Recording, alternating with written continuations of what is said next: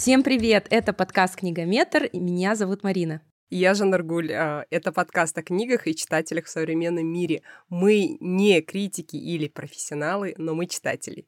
Подкаст «Книгометр» вы можете слушать на всех платформах для прослушивания подкастов, а именно Apple подкасты, Google подкасты, Яндекс Музыка, Spotify, CastBox. А не забывайте, у нас есть телеграм-канал и телеграм-чат, где вы можете обсуждать свежие выпуски. А, телеграм-канал называется «Книгометр», и ссылку вы найдете в описании к этому эпизоду. А также у нас есть Patreon, где вы можете поддерживать нас финансово, если вы нас любите. Мы всегда продолжаем это говорить. И мы хотим поприветствовать приветствовать нашего нового патрона Раушан. Спасибо вам, Раушан, за то, что вы слушаете нас и поддерживаете нас. И сегодняшний эпизод у нас будет посвящен книгам про космос. И это неспроста и не зря, потому что прямо сейчас мы записываем этот подкаст, можно сказать, в прямом эфире.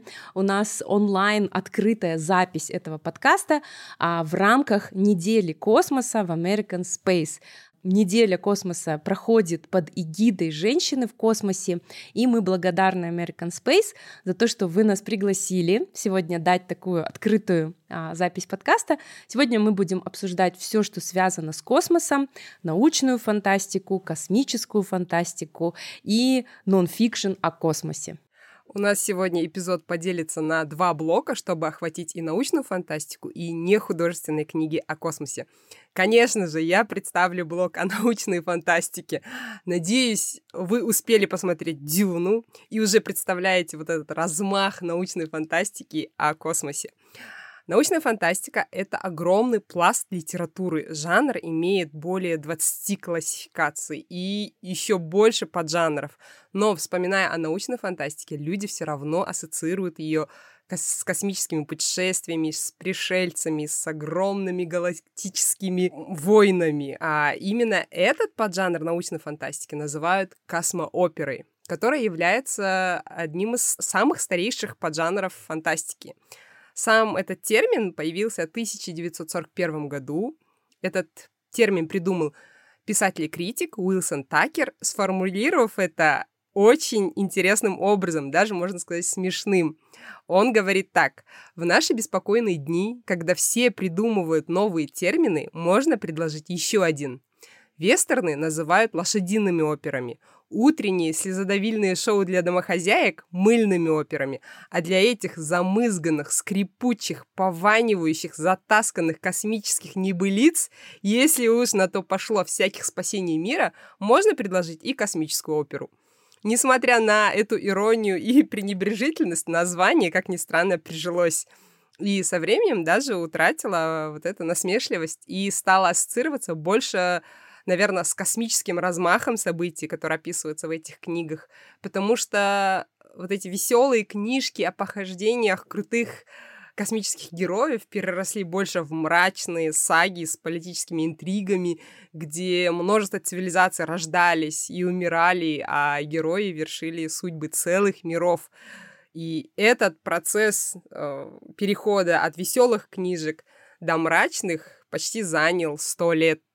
И что интересно, поворотным моментом в этом процессе стал кинематограф. В 1977 году всеми известный Джордж Лукас выпускает свой первый фильм Звездных воинов. Я думаю, фанаты Звездных воинов есть и среди нашей аудитории где он вдохновился и старыми представителями космооперы, и классическим трудом Джозефа Кэмпбелла о мономифе и создал очень самобытную, крутую вселенную и заодно настоящий культ. Благодаря этим «Звездным войнам» научная фантастика, а именно космоопера, расширила аудиторию жанра и дали ему новый импульс в развитии. Космическая опера переживала и взлеты, и падения, и в наше время она полностью переродилась от ранних произведений. Наверное, остались только лихие приключения в космосе. И сейчас э, научная фантастика уже забирается на территорию большой литературы, как любят говорить, серьезной литературы. И я думаю, классических представителей многие знают или можно легко найти в интернете, а сегодня я буду рассказывать вам о новинках свеженьких этого жанра. А Жанна скажи мне, вот как только ты мне сказала про всякие путешествия в космосе фантастические, я сразу э, вспомнила книги «Автостопом по галактике». Да. Она подходит? Она подходит. Он считается вот как раз-таки у истоков этой космооперы. Но видишь, там больше ироничное, а сейчас э, космические оперы — это море крови. Ничего себе. А, кстати, ребят, я хочу напомнить вам, что мы не в первый, не во второй раз говорим про научную фантастику, а в третий. А, у нас уже выходили эпизоды про научную фантастику. Это второй эпизод, а, один из наших самых первых, еще которые вышли в прошлом году, и 28 эпизод, где мы расширили эту тему и говорили больше про роботов. И вот, казалось бы, такая тема, ну, для меня, как человека, который вообще не читал никакой фантастики, я думала, ну, фантастика и фантастика. Оказывается, там есть и космоопера, есть и роботы, есть еще что-то. Ну, Жан Аргуль лучше знает. Да, и сегодняшний, сегодняшнюю космооперу открывает цикл, о котором я хочу рассказать, который заинтересовал меня благодаря отзывам Амины, нашей коллеги из подкаста «Белка и стрелка». Она, как ученый, отзывалась об этом цикле, что мать-часть, Марина, вполне выдерживает критику. Поэтому, Марина, думаю, тебе тоже это будет интересно. Итак, цикл пространства или экспансия Джеймса Кори состоит из девяти книг. Последняя книга выходит на английском языке вот буквально этой осенью, а на русском языке пока есть первые восемь книг. В этом году премию Хьюга, которая считается одним из самых престижных наград в этой области, как раз-таки как лучший книжный цикл забрал он. И по книгам даже выходит одноименный сериал э, на платформе Amazon, который тоже удостоился множества высоких оценок. Интересно, что сам цикл на протяжении 10 лет пишут авторы Дэниел Абрахам и Тай Фрэнк, работающие под псевдонимом Джеймсом Кори. Джеймс Кори вот здесь подписано, хотя это два автора. Цикл уже называют космической игрой престолов, и это не только из-за интриги или из-за размаха, но из-за авторов. Те самые Дэниел и Тай тесно работали с Джорджем Мартином, и у них даже вышли работы в соавторстве, представляете?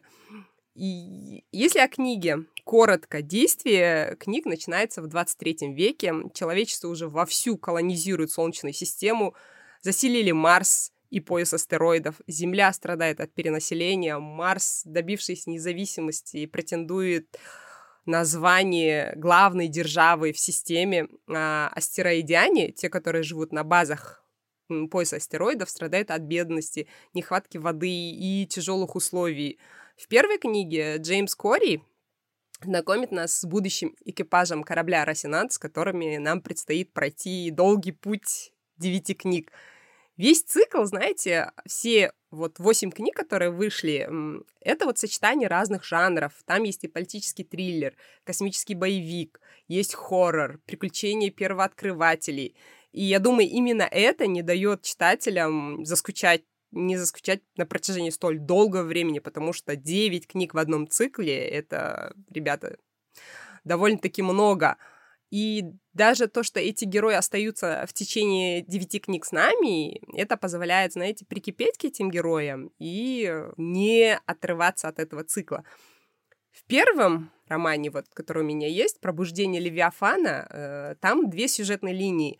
Первая рассказывает о нам, о нескольких членах погибшего космического корабля, которые оказываются, естественно, в эпицентре конфликта которая может привести вот эту всю Солнечную систему к первой масштабной войне. А вторая линия — это линия о детективе Миллере, который ищет пропавшую дочь богатого бизнесмена. Поначалу можно, может казаться, что эти две линии вообще не связаны, но к середине книги они начинают сходиться, и это превращается просто в глобальное противостояние человека и инопланетной сущности, которая умеет подчинять, менять материю.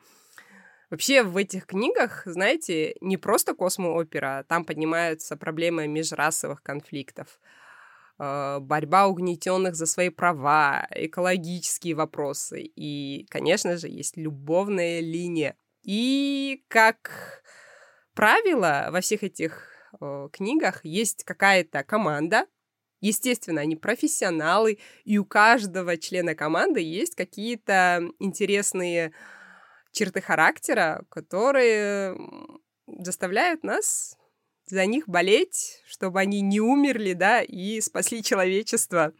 Вот такой цикл. Джеймс Кори, экспансия или пространство. Очень советую, ребята. Когда ты сказала 9 частей, я подумала, ну, это еще мало для тебя, честно. Ой, я, когда готовилась к этому эпизоду, увидела в сценарии космоопера и подумала, что ты придумала этот термин. Если честно, Я даже не знала, что существует такой термин, поэтому мои книги, э, вот моя книга, э, которую я буду рассказывать, это сборник новейшей китайской фантастики «Сломанные звезды», э, составитель Кен Лю.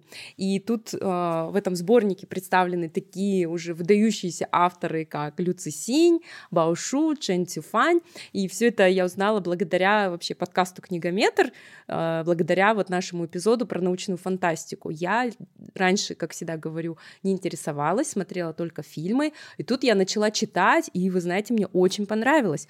Но вот в этом а, сборнике он... М, тут, кстати, очень классно, есть предисловие, а, как вообще развивалась научная фантастика. Здесь очень много статей есть, мне это очень нравится. А, помнишь, я рассказывала, когда мы про всякую советскую литературу с тобой обсуждали, что там всегда присутствовала критика. То есть ты прочитал, и ты еще слушаешь, читаешь а, рецензию литературного критика, критика или какую-то историю, и это очень интересно. И вот здесь тоже это есть, а, рассказывается вообще о том, как развивалась а, фантастика в Китае. И рассказы, они все разные, они такие неоднородные, есть абсолютно коротенькие рассказы, есть прям ну, почти повести. Но ты знаешь, здесь нет а, вот этих вот что ты рассказываешь, войны в космосе, вот это космоопера. То есть э, я почитала, конечно, определение, чем отличается научная фантастика от космооперы, что в космоопере нет науки, и то, что там всегда есть войны. Ну, такой э, раздор фантазии. А тут, в этом сборнике, я бы выделила только два рассказа, и ты, я сейчас тебе расскажу, а ты мне скажешь, они относятся э, к космоопере или нет. Давай. А, первый рассказ — это писательница Анна У. А, рассказ называется «Ресторан на краю вселенной. Каша Лаба». И это, как я понимаю, тоже такая отсылка к Дугласу Адамсу «Ресторан на краю вселенной». Само действие происходит э, в ресторане, который находится где-то в галактике. А, то есть люди с Земли разбрелись по всей галактике, по всей Вселенной, и они вот залетают иногда в этот ресторан. Ресторан держит отец и дочь, и внезапно к ним а, приходит какой-то странник, и дочка спрашивает, что это за человек, и отец начинает рассказывать про судьбу этого человека, каким он был на Земле, и что он якобы чуть ли не душу дьяволу продал для того, чтобы стать самым талантливым писателем на Земле, но, как мы видим, он сидит там грустный, это счастье ему не принесло принесло, и, в общем, все трагично в его судьбе случилось, и, в общем, эту кашу лабу он ест. Вот, ну, под, не подходит, да, наверное? Да. Окей, не прошло. Тогда твой любимый Люци Си, его рассказ под названием «Лунный свет», рассказывается о человеке, ну, о повествование от первого лица, что вот он сидит у себя дома ночью, там готовится отходить ко сну, и тут звонок по телефону, он берет телефон, и там его голос.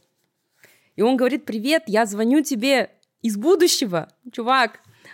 И говорит, что там у вас происходит? Он говорит, да, блин, что-то вообще все ужасно, катастрофы, там живем не очень. Так вот, говорит, Шанхай затоплен, полностью, короче, все это последний из прибрежных городов, который сдался стихии. То есть через 200 лет а, вообще никакой суши нет, только вода. Поэтому я тебе передаю технологию, которую ты должен сейчас внедрить, и тогда наше будущее изменится благодаря тебе. И бросает трубку. Ну, в общем, он сам бежит, что-то в компьютере файл находит, что-то запускает, тут опять звонок. Опять он звонит через сто лет. Он говорит, привет, говорит, ну что, мы остановили, говорит, этот потоп.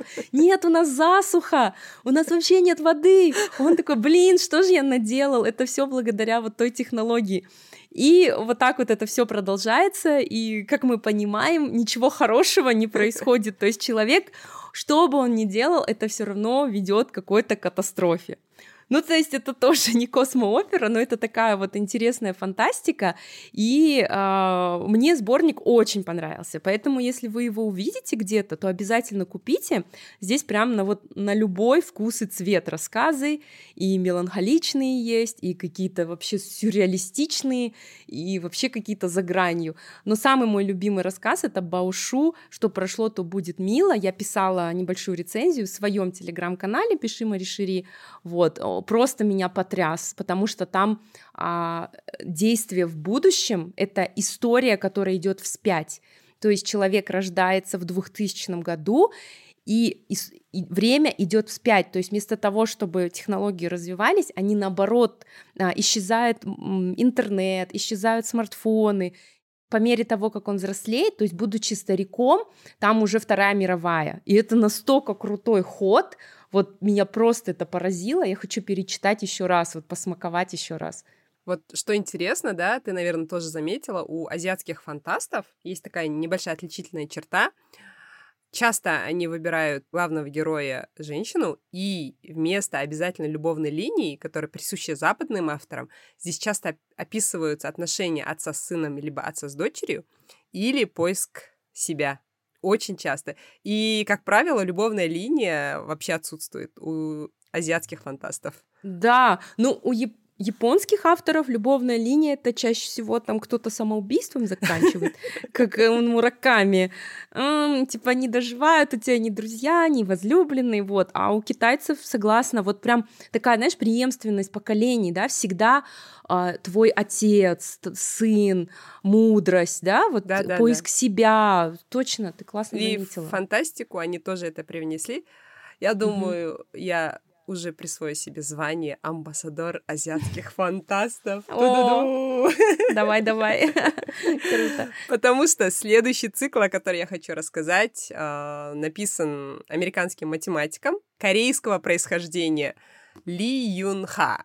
Еще одна отличительная черта азиатских фантастов — они выбирают очень красивые названия для своих произведений. И вот цикл называется «Механизмы империи», Первая книга этого цикла называется «Гамбит девятихвостого лиса». Скажи красиво. Прям крадущийся тигр. Да-да-да, затаившийся, затаившийся дракон. дракон. Да. И вообще, вот я говорю, каждый раз читая э, азиатских фантастов, я всегда прифигеваю, потому что Ли Юн Ха был женщиной, потом сменил пол, теперь он мужчина. И он математик, он действительно математик, а, который начал писать. Короче, понимаете, да, насколько это цикл а мне интересно, крышесносный. А вот корейские имена, они меняются с женского на мужской? Вот, я не знаю. У меня тоже имя осталось. Да, кстати, имя осталось. Ну вот смотри, на книге написано Юн Ха Ли, а в интернете я прочитала, что корейские имена надо читать сперва Ли, Ли Юн Ха. Ну, Фамилия, потом имя, да. Да, видимо так. Короче, uh-huh, в общем, Ли Юн Ха, но в книге написано Юн Ха Ли. Цикл называется «Механизмы империи» и на данный момент включает в себя три книги, которые уже переведены на русский язык. Этот мир вот буквально, знаешь, взорвал мой мозг. Сразу предупрежу. Чтение, капец, вот не для слабых, потому что первую половину этой книги я поминутно гуглила слова — что? Это вообще что за слово? И силилась понять, что вообще происходит. Потом вообще плюнула и просто окунулась в повествование. И сразу говорю, у азиатских фантастов надо просто расслабиться и идти за повествованием. Не надо вот думать, а, это же против правил, так же не делается. Они каждый раз э, буквально переворачивают мир с ног на голову. И через 100 страниц я вполне освоилась с терминами и уже поняла, что к чему, что происходит. Смотрите, здесь совсем необычный мир. Есть галактическая империя, которая называется Гекзархат, который живет по особым законам высокого календаря. То есть у них есть общий календарь на всю империю. Календарь непростой, он позволяет э, открывать такие возможности, они называются формации. Это особо эффективные построения пехоты, а, либо космических кораблей, которые позволяют э, воплощать, как это можно сказать, в общем, они называются экзотические эффекты. Когда они это используют, они могут, например, э, сделать так, чтобы материя там переменилась, и просто солдаты умерли, да, э, враги. И вот эти военные стратегии прописываются очень по четким математическим вычислениям, поэтому в этом мире математики в цене. И из-за того, что высокий календарь позволяет использовать такие военные стратегии, его нельзя менять по всей империи галактической.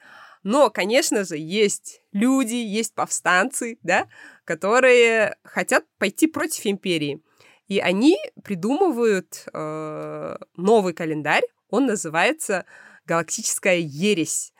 И, естественно, империя борется с ними. Ну, чтобы люди не придумывали какие-то новые вещи, а были в составе империи.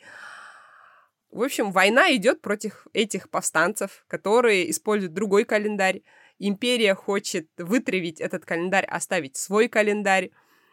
И героиней этой книги выступает капитан, девушка Кел Черис, которая возглавляет борьбу с этими повстанцами, но тут задачка будет не для нее, поэтому в ее голову внедряют сознание давно умершего генерала, который прослыл безумцем, но он ни разу не проиграл ни единой битвы, чтобы она использовала его э, мышление. Но, конечно же, этот давний генерал не согласен с ролью простой марионетки и ведет свою хитроумную игру в голове этого капитана.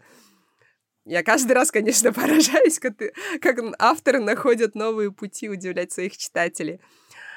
Я советую, конечно, «Механизмы империи» Ли Юнха, но сразу говорю, не бросайте первые 50 страниц, потерпите, вникните, затем откроется вам очень крутой мир математики и вычислений. Я сама по первому образованию математик, может, из-за этого она мне очень зашло. И сама автор, ой, нет, это теперь будет сам автор простите, он же мужчина теперь, сам автор математик, поэтому он разбирается в этом деле. Я думаю, матчасть здесь тоже не провисает. Теперь второй блок, о котором мы вам обещали рассказать. Э, сейчас вот Жанаргуль оторвалась своей любимой темой. Научная фантастика, космоопера, все такое. Я буду более занудной. Я буду... Я вам представлю второй блок. Это научно-популярная литература или нон-фикшн литература а, про космос. Нон-фикшн, значит, не художественная, не выдуманная литература, а научно-популярная литература — это та литература о науке, научных достижениях и об ученых, которые которая предназначена для широкого круга читателей. И научные популяризаторы — это люди, а, это не обязательно ученые, точнее не так — ученый это не всегда научный популяризатор, потому что ученый не обязан объяснять кому-то что-то простым языком абсолютно. Он может просто работать в науке, заниматься своей работой.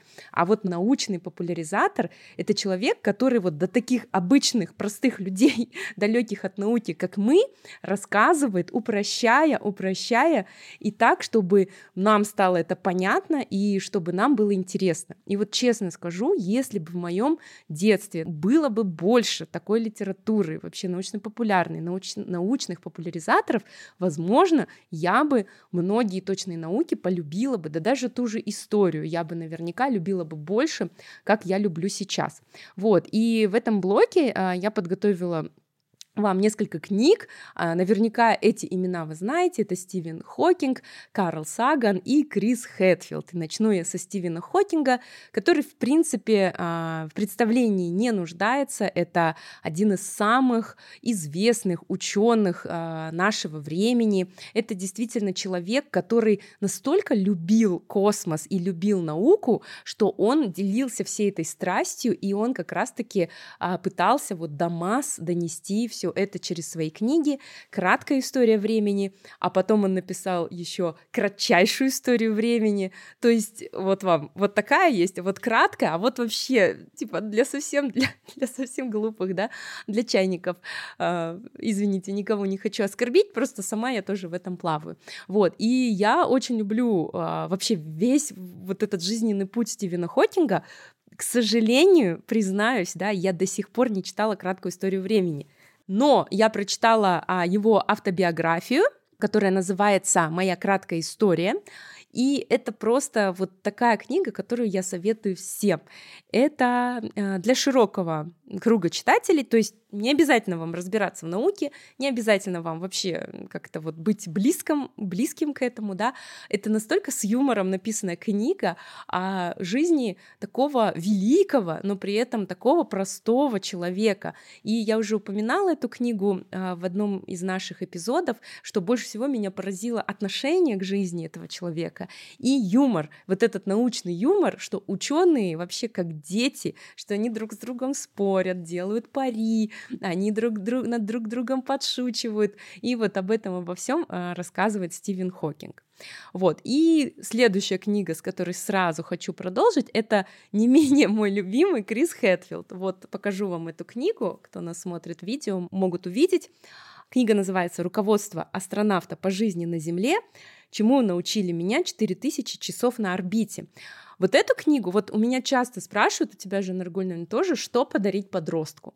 Вот без всяких сомнений, вот дарите вот эту книгу а, Криса Хэтфилда и дарите Стивена Хокинга мою краткую историю, ну хотя бы, да, для того, чтобы, наверное, а, зажечь, да, молодое поколение, потому что я сама зажглась. Я вот сегодня, у меня вот здесь вот такой АСМР. Это все стикеры. Здесь, наверное, у меня 50 стикеров наклеено. И я прошлась по этим цитатам. Действительно, книгу можно разобрать на цитаты. И вот что отличает книгу Криса Хэтфилда от всех м, успешных автобиографий, историй успеха, наверное, то, что это человек, а, который измерял э, свою работу, да, и успех не как мы там, типа, ой, начала чем-то новым заниматься, через месяц не получилось, бросила, наверное, не мое. Представляете, человек в 9 лет решил стать астронавтом, но у него не было ни единого шанса, потому что для того, чтобы стать астронавтом, нужно, чтобы страна, в которой ты живешь, была, если не ошибаюсь, вот именно этим участником а, Международной космической станции. И Канада, она не входила в число этих стран. А, но при этом а, он не оставлял надежды и сказал, что ну даже если никогда не стану астронавтом, я все равно хочу посвятить свою жизнь этому. И больше всего меня а, рассмешил эпизод, когда Крис Хелтфилд рассказывает о встрече с Элтоном Джоном. В общем, было какое-то мероприятие, посвященное астронавтам. Так, сейчас вот, то есть он говорит, что э, всегда нужно быть готовым годами оттачивать свое мастерство, и астронавты именно этим и занимаются. Он говорит, мы постоянно тренируемся, и действия, которые мы совершаем, они, может быть, никогда нам не понадобятся, но ты всегда должен быть готов совершить эти действия. Потому что он говорит, ошибка и страх — это только когда ты не готов. А какой может быть страх, если ты готов ко всем ситуациям? Ну, то есть тогда страха нет. Вот о чем он говорит. В общем, должен был состояться какой-то астронавский ивент, какая-то тусовка, и параллельно был концерт Элтона Джона. И, в общем, ребята, организаторы э, вот из той а, космической тусовки пригласили Элтона Джона, ну, чтобы он там пропиарил их, там рассказал. Вот, и э, Крис Хэтфилд сидит и думает, интересно, а вдруг Элтон Джон попросит меня выступить с ним? А я же играю на гитаре. Не, ну, конечно, шансы малы вообще, что он согласится вообще на это. Но мало ли, он узнает, М, там есть Крис Хэтфилд, он же играет на гитаре, и скажет, может быть, ты сыграешь со мной? И представляете, он реально начал готовиться, он э, выучил на гитаре песню Rocket Man, он тренировался, он говорит, я был уж ужасно плох, но я все равно тренировался, как бы I did my best. И тут наступает этот день, говорит, я встречаюсь с Элтоном Джоном за кулисами, мы мило болтаем 10 минут, и, в общем, он обо мне расспросил, и все, и мы разошлись. То есть, говорит, я даже не был близок к сцене. И Элтон Джон даже понятия не имел, что я разучил Рокетмен на гитаре и был готов выступать с ним на одной сцене. Но, говорит, я не жалею, ведь если бы я посвятил всю свою жизнь разучиванию этой песни, и был бы хоть малейший шанс, что мне нужно было бы выступить на сцене, я бы ни за что не пожалел. То есть, понимаете, вот в этом эпизоде вот все его отношение и к работе, и к жизни. И вот он все это пропагандирует в книге. То есть Неважно, ты там сейчас в космосе, или ты сейчас на Земле, ты там э, сажаешь э, цветы, да, или еще что-то. Делай это хорошо. и просто тренируйся, посвящай этому все свое время, учись. И вот это действительно вдохновляет. То есть поэтому эта книга такая классная, но тут, конечно, еще много разных историй, и тут не все с юмором. То есть, конечно, он рассказывает о том, что, как погибают астронавты, о том, что все правила, которые вот существуют вот по нахождению в космосе, они, это реально, они написаны кровью. То есть после каждой аварии проводится там разбор полетов и пишутся новые правила. То есть это все не так вот там легко и смешно, но отношение Криса Хэтфилда и то, как он это рассказывает, это это действительно очень сильно вдохновляет. Поэтому рекомендую эту книгу а, Крис Хэтфилд «Руководство астронавта по жизни на Земле». А, ты знаешь, мне запомнился его такой один э, лайфхак, да, можно так сказать. И он говорит, когда начинаете какое-то дело, которого вы сильно боитесь, выпишите ваш главный страх. Чего вы именно боитесь? То есть я боюсь полететь в космос. Почему? О, и он говорит, когда я вот готовился, и я подумал, так, я там умру, а мои жена и дети останутся на земле, там, без меня, без защиты, и поэтому я составил там завещание в каком-то там в огромном количестве, что нужно делать, если он умрет. И после этого я со спокойной душой улетел. И вы знаете, это можно использовать в любых жизненных ситуациях, например, когда я хотела научиться плавать, я дико боялась этого, я подумала, так, я боюсь научиться плавать. Почему? Потому что боюсь утонуть. Так, я прихожу к тренеру, я говорю, что вы сделаете, если сейчас я начну тонуть?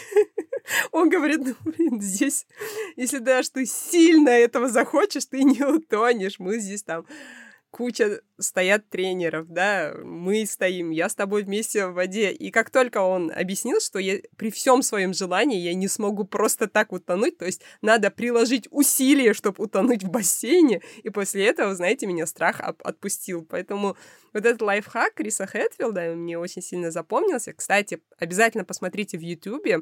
Есть ролики, где Крис Хэтфилд поет в космосе, стрижет ногти, кушает, да, по-моему, такие классные ролики были.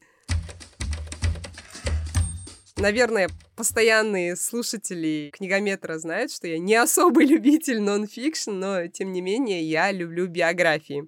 Поэтому я хочу рассказать об одной книге, которую написала журналистка и неоднократная номинантка на Пульцерскую премию, американская журналистка Джулиан Гаттери. Книга называется «Как построить космический корабль», о команде авантюристов, гонках на выживание и наступлении эры частного освоения космоса. В общем, длинное название. Это тип нон-фикшена, который, знаете, читается не как нон-фикшн, а как какой-то приключенческий роман. Ты прям болеешь э, за успех этих героев. В общем, Джулиан Гатри собрала биографии вот этих сумасшедших технарей, одержимых мечтателей, которые построили первый частный космический корабль, то есть не на государственной дотации. Наверняка многие слышали о фонде X-Prize — это фонд поддержки вот этих революционных инноваций, и который направлен на улучшение жизни всего человечества. Премии присуждаются в четырех категориях. Энергетика и окружающая среда, освоение окружающего пространства, образование и развитие и биология и медицина. Средства фонда поступают от частных жертвователей, корпораций. Например, в этом году Илон Маск, оказывается, выделил 100 миллионов для того, кто найдет способ масштабного удаления углекислого газа из атмосферы для борьбы с изменением климата. Ну, то есть вот такие суммы там есть. А в этой книге это, знаете, такая коллективная биография людей, которые вот как раз-таки заложили этот фонд э, во главе с Питером Диамандисом. Благодаря этому фонду и этим людям был построен первый негосударственный космический корабль и организован первый коммерческий суборбитальный космический полет, который заложил вот тот самый космический туризм. И там очень много вот этих биографий, книга, по-моему, около 500 страниц, но больше всего мне запомнилась э, история Берта Рутона, это авиаконструктор, чертов гений. Вы знаете, он додумался покрыть космический корабль корпусной шпатлевкой, смешанной с корицей и орегано. Не спрашивайте, почему это надо прочитать. И она сработала получше вот этих новомодных которых штучек. Сейчас ему больше 70 лет, и он до сих пор участвует в этих авантюрах. Единственное, мне было жаль, что в этой книге нет иллюстраций. Я бы очень хотела посмотреть на фото из личных архивов этих людей. Но там был, знаете, огромный плюс для меня, потому что там был список обязательной литературы, предложенный вот этим Питером Диамандисом, главой фонда, для своих сотрудников. Он включает, например, «Атлант расправил плечи» Айна Ренда, ну, как понимаем, это почти что вторая Библия для американцев, да, «Дух Сент-Луиса» Чарльза Линдберга и «Человек, который продал Луну» Роберта Хайнлайнда. Тут тоже отсылка на научную фантастику. И, кстати, у этого автора, Джулиан Гатри, есть вторая книга, переведенная на русский язык. Она называется «Альфа Girls. Первые женщины в Кремниевой долине». Я его еще не начинала, но мне кажется, это тоже такая интересная история о женщинах. Я думаю, они тоже такие сумасшедшие мечтатели. Да, давай этот, опять будем копать феминизм да, в нашем да, подкасте, как мы Почему это бы делаем. Я вспомнила невидимые фигуры. Да. А, я, кстати, писала даже статью Классный а, фильм. по мотивам этого фильма. Он меня очень, мне очень понравился Мне этот фильм. тоже. А я, знаешь, всегда, когда я посмотрю какой-то фильм, основанный на реальных событиях, я потом начинаю копать, копать. Я один раз так посмотрела сериал и до четырех ночи читала материалы. То есть я люблю, когда вот, я, знаешь, я люблю, когда искусство, оно сподвигает тебя на то, чтобы э, начать интересоваться вот предметом глубже. да, Я да. могу несколько дней ходить и все вот эти статьи смотреть, вот поэтому невидимые фигуры это от нас такая вне очереди рекомендация а, ф- фильма. Еще есть и книга а, одноименная, если я не ошибаюсь. Еще одна тема для книгометра. э, Можно записать «Первые женщины где-либо». Книги о первых женщинах. Да? Будет классно. Конечно, у нас ведь так мало эп- эпизодов о феминистках. Кстати, когда ты говорила про корейского автора, я тоже подумала, ну был женщиной, ну лепту внес вот в то, что женщины писательницы, и стал мужчиной. Ну, Ну блин, чувак, ты чё? Карл Саган, еще один научный популяризатор. Вообще Карл Саган как будто бы не с нашей планеты вообще свалился. Вот серьезно, то, как вы просто погуглите, как он выглядит. Вот какой невероятно сделаю это. стильный мужчина. Вот ты натнешься на фото, где он стоит с очень такой стильной прической в костюме, так улыбается полуулыбкой, и за ним звезды. Вот просто вот потрясающе. Тоже, как и Крис Хэтфилд, этот парень а, с самого детства знал, кем он станет. Оказывается, а, когда ему было 4 года, родители повели его на всемирную выставку в Нью-Йорке. Вот, и тогда его потрясли звезды. Вот, и это чувак, который не просто популяризовал науку, он так пишет о Земле, что ты думаешь, господи, это же любовь. Я ничего прекраснее ни в одном любовном эссе, поэме я не читал. Вот серьезно, я позже вам зачитаю цитату из его книги. Так вот, маленький Карл был так впечатлен звездами, и когда он узнал, что звезды, они не какие-то там вдалеке малюсенькие, да, а что многие из них больше нашей планеты, он действительно захотел изучать этот предмет. И когда ему было 12 лет, а, дедушка спросил, а, кем ты хочешь стать, когда вырастешь? А Он ответил, астрономом. Понятно, согласился дедушка. Ну а как ты собираешься зарабатывать на жизнь? То есть тогда, как и все мы в детстве, мы не понимали, что, ну, оказывается, можно быть кем-то одним, а зарабатывать на жизнь, там, будучи кем-то другим. Но когда мальчик узнал о том, что есть астрономы, которые получают деньги за свою работу, то он очень обрадовался и понял, что он может посвятить а, своему любимому делу а, всю жизнь. Вот. А Карл, ты знаешь, вообще интересный человек, потому что он не просто там был оторван вот от какой-то земной реальности и думал только про космос, он, а, в общем, исследовал там и поверхность Венеры, а, определил, какая вообще там у нее поверхность, почему она так выглядит. Он исследовал Марс, и, в общем, он сделал заключение, что если у нас будет там ядерное оружие, да, я, я сейчас вам вообще, вот как кратчайшая история, вам супер простым языком объясняю, да. В общем, на Марсе а, были зафиксированы сильные пыльные бури, и через вот эти частички пыли, которые поднялись с Марса, не проникал солнечный свет. И Карл тогда понял, вот, что если на Земле случится ядерная война, то такие вот частички Земли тоже поднимутся, и солнечные лучи не смогут достигнуть живого. То есть мы будем все в темной, холодной ядерной зиме, представляешь? И поэтому он выступал за э, вот, протестное движение против угу. ядерных испытаний. Вот, то есть Супер. человек да, изучая Марс, он еще занимался активизмом э, на Земле. на Земле. Мне кажется, это вообще прелестно, да.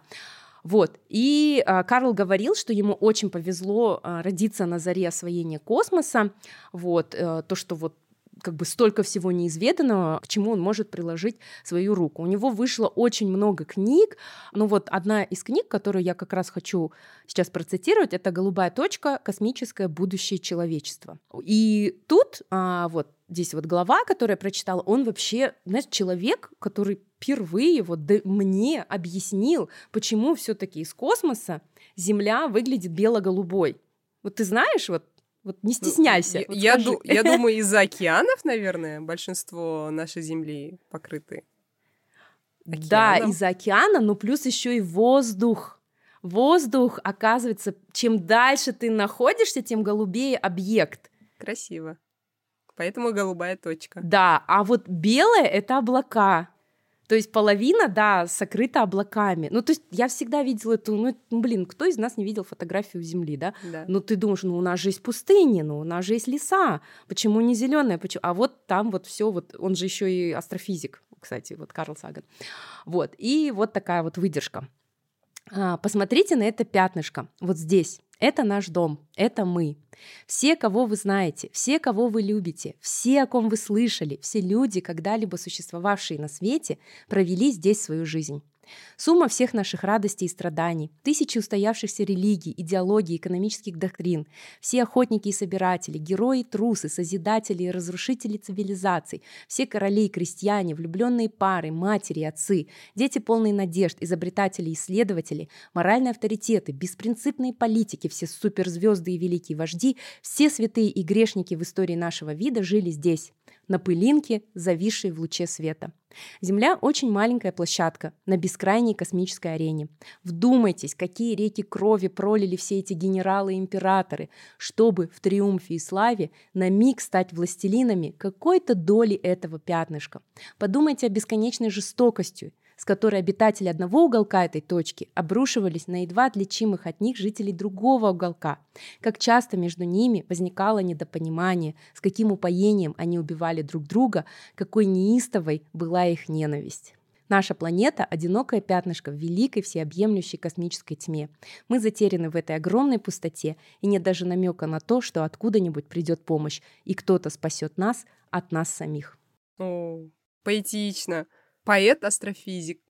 Поэт-астрофизик. И я понимаю, почему вот он такой, потому что когда ты сидишь у себя дома, ну ты такой правитель, такой, я хочу ту землю захватить, эту захватить, этих убить, этих завоевать, а он-то мыслит вообще глобально, да. вот в таких масштабах, поэтому говорит, ну вот это маленькое пятнышко, ну что вот нам всем тут делить? Это действительно масштабы, которые поражают, то есть э, резюмируя, да, мне хочется подвести итог, что когда мы изучаем читаем про космос, мы расширяем свои собственные границы, и мы понимаем действительно, что вот важное в нашей жизни, э, как бы приподнимаемся над этой действительностью и сами смотрим на это, это на голубую точку и, наверное, отбрасываем все ненужное.